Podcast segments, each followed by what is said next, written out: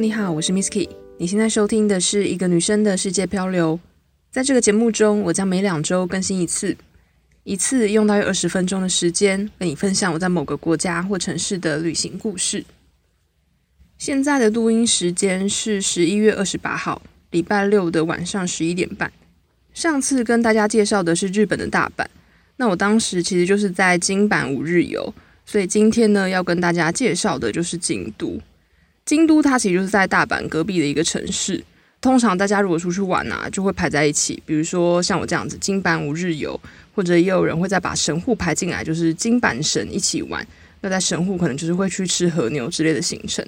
不过因为我那个时候的时间限制啦，所以我就是只有在大阪跟京都旅行。而且其实我本来就很期待在京都这个城市旅行，因为我个人超级喜欢吃抹茶甜点。然后再加上我又一直耳闻说京都是一个非常古老的城市，那我一直都很想要体验那种古色古香啊，很有历史感的街道风貌。所以在飞去京都的时候，真的超级超级的期待。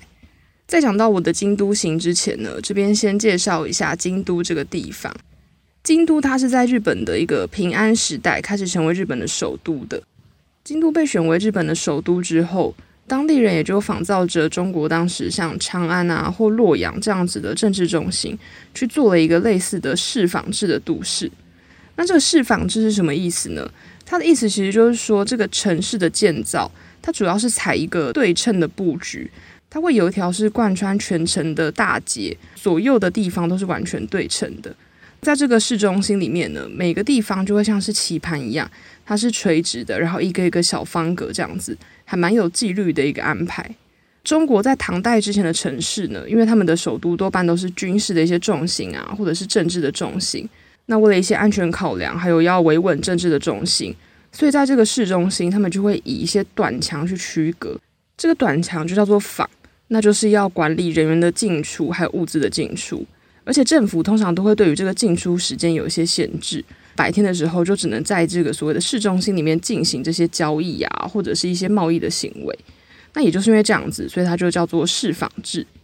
但是到了中国的宋代之后，因为宋朝它是一个商业非常繁盛，然后城市也渐渐在扩大的朝代，那这个城市的结构就跟以往的方式不太一样，因为人们就开始除了政治之外啊，他们也开始有一些商业或者是娱乐的行为，所以市中心的作用就更加的多元了。宋代也就取消了像唐朝之前那种市坊制，还有一些宵禁的规定，开始有了一些商业街啊，或者是夜市。所以其实这个市坊制在宋朝之后就不存在了。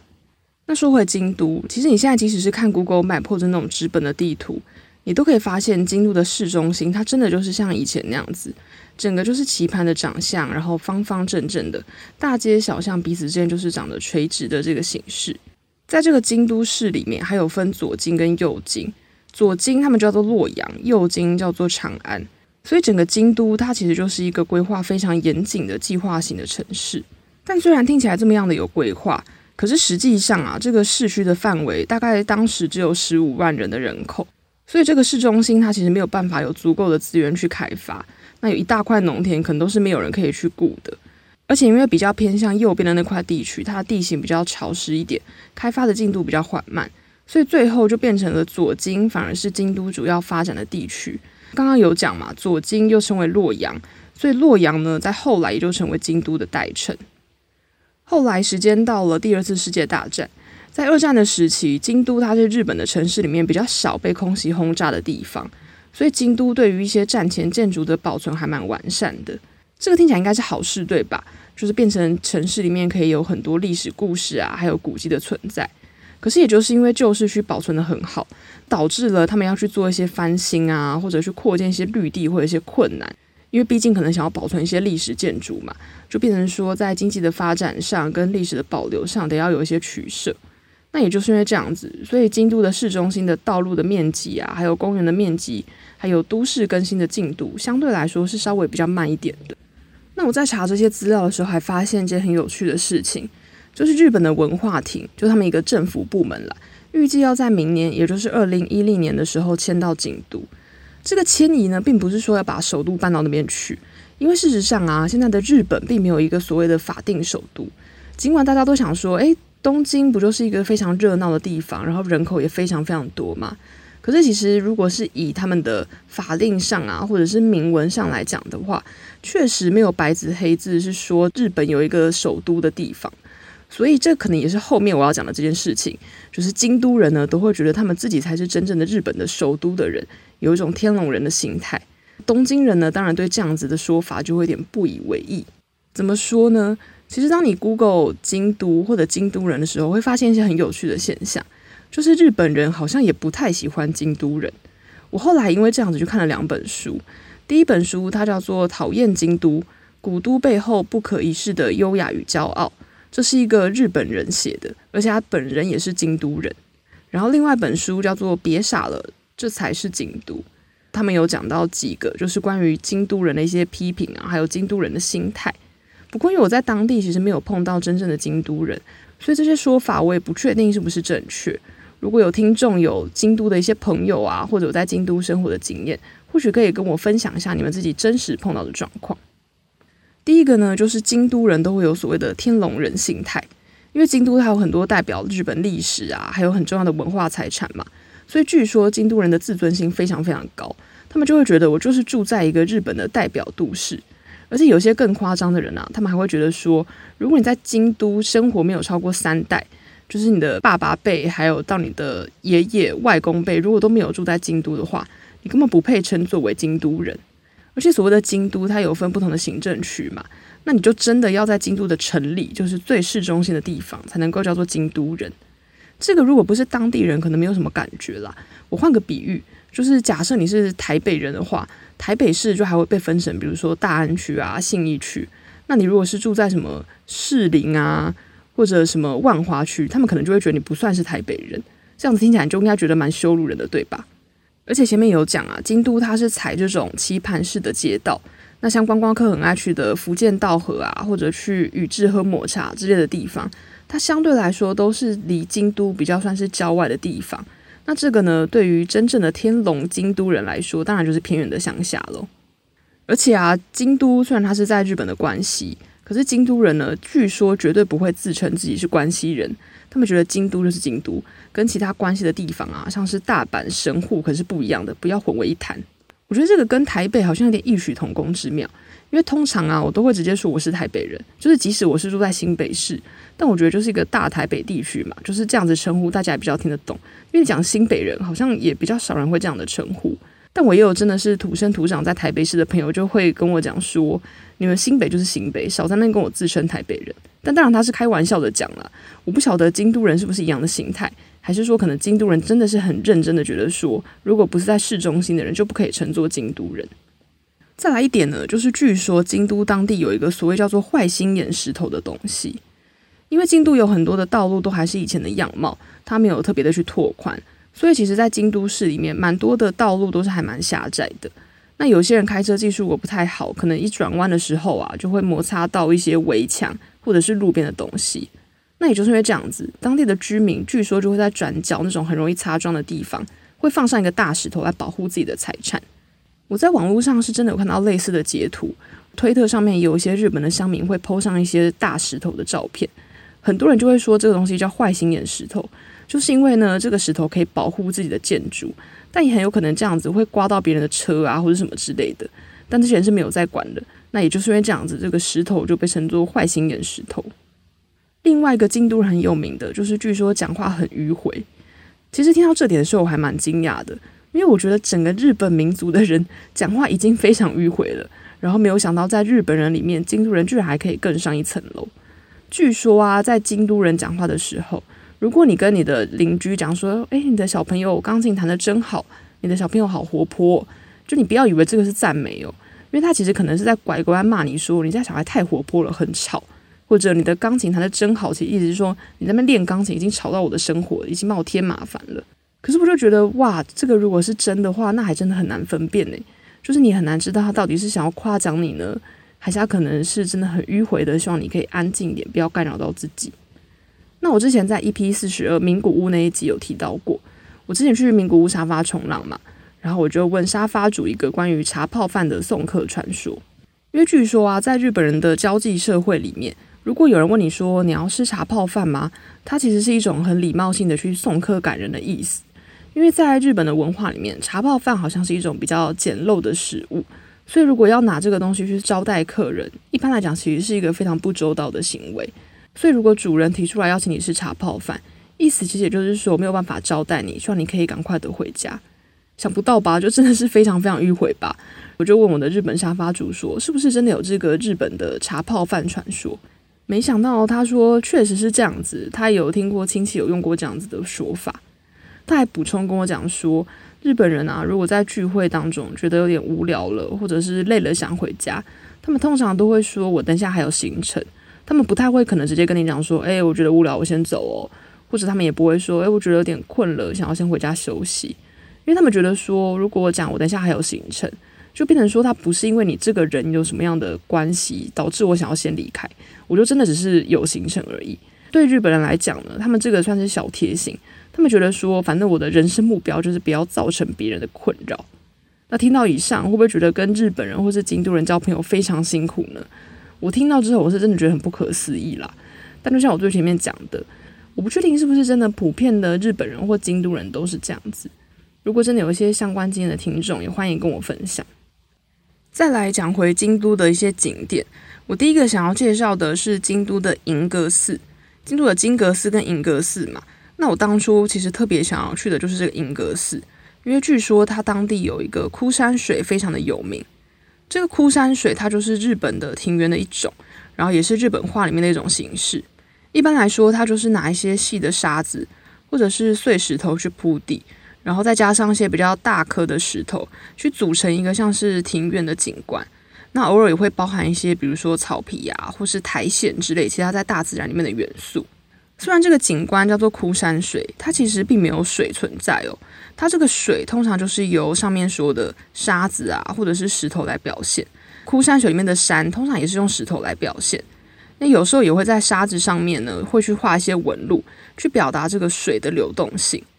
一般来说，这个枯山水它就被认为是日本的僧侣他们用来冥想的一个工具。也就是因为这样子，他们才不会使用一些真的在流动的山啊，或者是水这种会比较变化的东西，不会用一些开花的植物。因为日本人就觉得说，如果用些沙子或石头这种比较静止不变的元素，才能够真正让人感到心里的平静。那另外，我在 EP 十八的时候，就是我有提到我之前去欧洲流浪的时候，有在立陶宛的日式庭院打工，在那个地方我也有看到一些枯山水的景观。我就是那个时候就觉得很想要特别再看看日本原汁原味的枯山水，因为我觉得能想出这样子庭园景观方式的人，算是还蛮有创意的。然后我也很想亲身体验看看日本僧侣从中感到的一些禅意啊，一些宁静的感觉。但很遗憾的是，我到了银阁寺的时候，当时不知道是刚好毕业季还是怎么样，我记得我是四五月的时候去的吧，就碰到超级大量的日本学生，他们就出来可能是户外教学啊，或者是毕业旅行。所以原本其实应该是要一个寻幽访胜的银阁寺之旅，结果没想到连进去都要排队，然后好不容易走进去了，想要在英格斯那边静静的看着枯山水，但左右都是人，附近有很多人在聊天啊、拍照，完全是没有办法静下心的，就觉得还蛮可惜。第二个想要介绍的景点是号称世界最美的书店之一——惠文社，它是在二零一零年的时候被英国的一份报纸叫做《卫报》。选作是世界最佳的十大书店。这个惠文社在京都当地其实是一个非常有名的独立书店，而且它的所在位置啊，是京都非常有名的文教区，就是很多的学校都在这个地方。那跟其他的观光区比起来，这个地方也比较像是那种生活的地方，就是比较清静，然后更有文艺气息一点。其实附近真的没有什么观光景点。我记得我当初应该是搭电铁或者是搭公车，搭了一阵子之后才来到这个地方。到了这个书店之后，就会看到它的一楼门口是一种插画乡村的感觉，还放了几台脚踏车。我觉得真的就是你想象中那种很日系啊、很清淡的感觉。走进书店呢，就会发现它的书是没有依照那种传统的分类，就是它不会依照作者啊或者是出版社的方式排序。据说他们是用主题来区分的。比如说旅游类、女性类、料理类之类的。后来我在一个访问里面看到，书店的老板就说，虽然每一区他可能都会有一些重复的书籍，可能会有读者因为这样子找不到书，但他觉得都没有关系，因为他认为呢，如果读者能够跟书有这样子的不期而遇，才是书店想要呈现的感觉。然后这个惠文社书店里面啊，其实不止卖书，像是服饰啊、一些手作小物、文具或者是艺廊展示，其实都有。整体来说，我觉得就算是一个艺文展示的区域吧，空间也还蛮大的。虽然我是完全看不懂日文啦，所以在书店里面没有待很久。刚出去纯粹就是想要朝圣一下，体验一下这种独立书店的氛围。逛完之后呢，然后又看了一些采访的报道，我就觉得说京都这个城市的文化感真的非常非常的重。因为你要想象哦，就是一个城市居然能养得起这么大的一间独立书店，这间书店还这么的有名，我就觉得真的还蛮厉害的。因为你回头看看台北，近年来有一些独立书店纷纷的去转型啊，或者是规模渐渐在缩小，你就会发现说要做文化这种产业真的还蛮不容易的。再来呢，下一个景点我们就前进到宇治。宇治这个地方它就是盛产抹茶。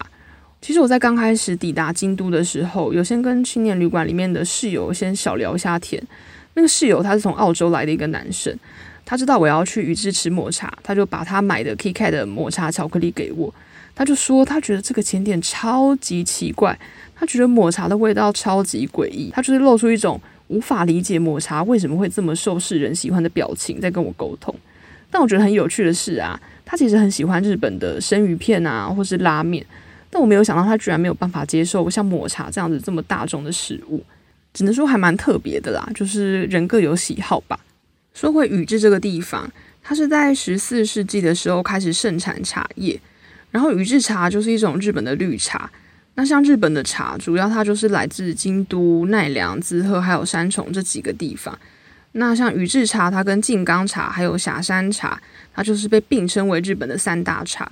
在宇治当地有一家百年的抹茶老店，叫做中村藤吉。不过我印象中，我当时就只有一个人去吃，然后一大早就去了，但还是排队排了超久，门口有超多的观光客，就不只是像我这样子外国来的人，像日本当地人也有蛮多人的。但我必须老实讲，我觉得抹茶吃起来没有到非常非常的惊艳，可能是因为排队时间很久，所以你才会觉得那样子吃起来好像特别珍贵的感觉。那像现在其实台湾有很多的日式抹茶店家，我觉得吃起来味道通常不会差太多啦。所以，如果只是想要解解馋啊，吃个甜点的话，其实台湾就有蛮多的选择了。那如果是没有兴趣去这样子店里面大排队的话，在宇治车站一出来呢，门口就有一大排都是卖抹茶的一条伴手礼街，我觉得也是蛮够逛了啦。就是上面有非常多的抹茶相关的吃的啊、喝的，还有一些伴手礼的甜点。再来，我们就迅速移动到下一个景点——福建道和大社，它是一个在京都市福建区里面的神社。所以才叫做福建道和神社。那其实，在日本全国呢，大概有四万多间的道和神社，这一间就是它所谓的总本社啦。叫做道和，是因为道和它其实是一个神，它在日本神话里面呢，是谷物还有食物之神的总称。除此之外，日本人也把狐狸当作是道和神的使者，所以在寺庙里面，你也可以看到很多狐狸相关的彩绘啊，或者是一些雕像。中世纪之后，因为商业渐渐的越来越发达，原本这个稻荷神他是主管一些物产丰饶的部分嘛，但后来他也延伸，就变成说是象征财富，工商界也有蛮多人会拜这个稻荷神的。整体来说，这个稻荷神社已经是目前日本数量最多的神社了。然后还有另外一个很有趣的点是，在这个福建稻荷大社里面，还有所谓的鸟居，而且是好几千个鸟居。据说这个是在江户时代开始的习俗。就是很多人会开始捐款啊，或者跟稻荷神许愿，比如说功成名就啊，或者是财富自由等等之类的。总之呢，他们就说在神社里面开始树立一个鸟居，表达说对这个神明的敬意，还有他们的祈祷。那也就是因为这样子延伸下来哦，就越来越多鸟居出现，所以后来福建稻荷大社也就以这个千本鸟居闻名，还蛮多人都会特别来拍这个鸟居的。那我当时到福建稻荷的神社的时候，其实已经傍晚了。我后来才知道，原来还蛮多人都建议晚上的时候不要在寺庙去逗留。呃，应该说我知道台湾可能比较有这样的习俗，除非是真的要去看夜景啊，或者有些庙它专门是可能晚上去的，不然一般来讲，通常大家都会说晚上不要去拜拜。但是我自己没有特别去相信这个啦，再加上当天行程真的也是刚好小 delay，所以我就是日落之后才到达福建道和神社那边。后来想说没关系嘛，看起来也还蛮多人的，就觉得可以看看不同的风景。那我也发现说啊，在太阳下山之后，观光客真的是比较少一点。但你想一下，就是除了神社本身之外，你再往神社后面走，它是一小片森林的感觉。然后鸟居就是依照楼梯这样往上去建。那这个鸟居它本身是红色的，背景就是有点黑漆漆的森林。这样拍照起来，说真的是有一点点可怕，没错。应该说在照片里面看起来会有点阴森啦。但我觉得鸟居的本人，就是你在现场看它，其实我觉得还蛮漂亮的。整体来讲，我自己反而比较喜欢晚上的稻荷神社。一来是因为我觉得游客少很多，就是会觉得现场比较宁静一点；另外一个呢，就是沿路有一些发出黄光的灯笼，我觉得也让这现场的气氛变得还蛮和平，然后让人觉得还蛮有安全感、蛮温暖的。所以大致上来说啊，我觉得应该算是一个意外的收获吧。不过如果你是有迷信啊，或者是不太喜欢晚上去寺庙的人的话，白天去也是不错的，因为确实观光客人也比较多一点，可能可以体验看看不同的比较热闹的感觉。讲到这边呢，其实京都这一集就差不多了。这集真的也写的比较少一点啦。最后想要跟大家聊一些题外话，就是最近这几集啊，不管像是这样子在及时更新的集数，还是我目前在做的复刻版，最近都是在聊日本。那大家可能会发现，其实不只是日本，我出国的时候呢，除了会靠沙发冲浪这个方式去接近当地人，其实旅行的时候我也蛮常去一些你们可能会觉得很普通的景点。比如说超市啊、书店、逛小店或是咖啡厅，像是我在濑户内海还有大阪的那一集都有提过这些景点。其实我会去这些地方，一部分真的是想说，想把自己当成当地人的角色。因为像我自己平常住在台北嘛，所以像平常下班或者是周末的时候，我也很常一个人去乱逛乱走，或者就一个人跑去吃一些新餐厅。那我就觉得，既然我在台北是这样子。出国旅行，我也可以用一样的生活步调去体验当地的节奏啊。那另一部分呢？我后来想，或许某方面来讲，我可能也是希望可以维持原本生活的样貌。因为毕竟如果出国，然后每天都是逛新景点的话，对我自己来说，我觉得那个感官刺激还蛮大的，好像会一次接收到太多新事物，有一种会感官有点冲击，然后太超载的感觉。我后来就回想到我刚开始自助旅行。像二零一三年刚去美国打工旅行的时候，那一天都塞好几个景点，比如说一大早可能七八点、八九点就要起床，赶快在青年旅馆里面吃完早餐之后，就赶快杀去第一个景点，去完之后再赶快跑去第二个，然后有时候还会再去跑第三个。那这三个都跑完之后，才会赶快去吃午餐。吃完午餐之后呢，又要继续赶行程，下午走了第四、第五个行程，到了傍晚再去吃晚餐。吃完晚餐之后，还有可能要继续逛一些晚上的景点。但现在真的不行了。现在呢，我出国旅行就是真的是睡到饱。我是一个很爱睡觉，然后也很能睡觉的人。我就是那种周末可以睡半天，比如说我凌晨一点睡，然后就是可以睡到下午一点的那种人。但当然出国玩是不会那么奢侈啦，通常都是十点多才会起床，然后在旅馆或者在外面悠闲吃完早餐之后，才会去跑去第一个景点。甚至有时候我的第一个景点就是直接去吃早午餐，吃完之后下午可能就随便找个地方逛逛。累了，我就会去咖啡厅休息，可能看书啊，或者是写个明信片。有的时候，如果逛的地方离旅馆很近，我还会直接跑去旅馆里面睡午觉，然后傍晚起床的时候再出门去吃晚餐。吃完之后，就再随便去走走、散步、消化一下。那一个人旅行的时候，通常晚上都还蛮早睡的。跟朋友出去的话，晚上通常就会再去看个夜景啊，或者喝点小酒、吃宵夜。总之呢，我的行程就是会排得还蛮轻松。一天可能就是踩两三个景点而已，甚至更少。刚开始的时候，我的确是想说，世界这么大，很多景点都只有机会去一次，所以如果错过的话，之后大概也没有时间可以再去了。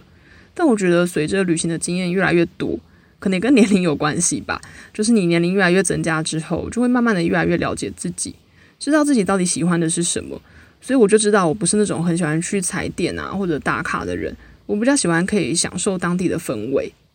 那说回到京都，其实我刚开始对京都也是这样子的期待，就想说白天可以花半天的时间去体会银阁寺的枯山水，然后看看日本寺院想要传达的禅意。傍晚的时候再去花见小路啊，或者去鸭川附近散步。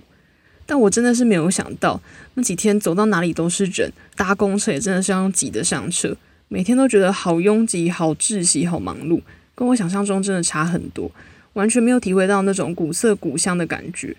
所以老实说，我在旅行的当下，真的没有特别喜欢京都的哪一个景点。每天出门，我真的就只有觉得人好多，人好多，人好多，好想要回家，人真的好多。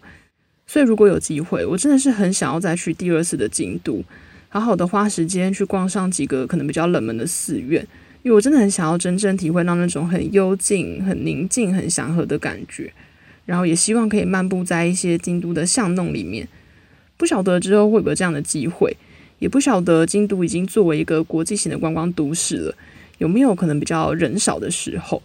或者，如果听众们你们有比较推荐的京都的冷门景点啊，或者是没有那么多人去的私房的地方，也欢迎你可以推荐给我。那讲到这边，这集就差不多了。如果你有兴趣，欢迎下下周再回到我的节目，跟我一起到世界漂流。也欢迎你到 Pressway 付费订阅我的节目，一个月只要一百九十九元，让我能继续创作这些内容。或者你有任何建议跟心得，可以写信到 travelmisskey at gmail dot com，也可以到 Apple Podcast 评分，我都会看到。那今天的节目就到这边喽，拜拜。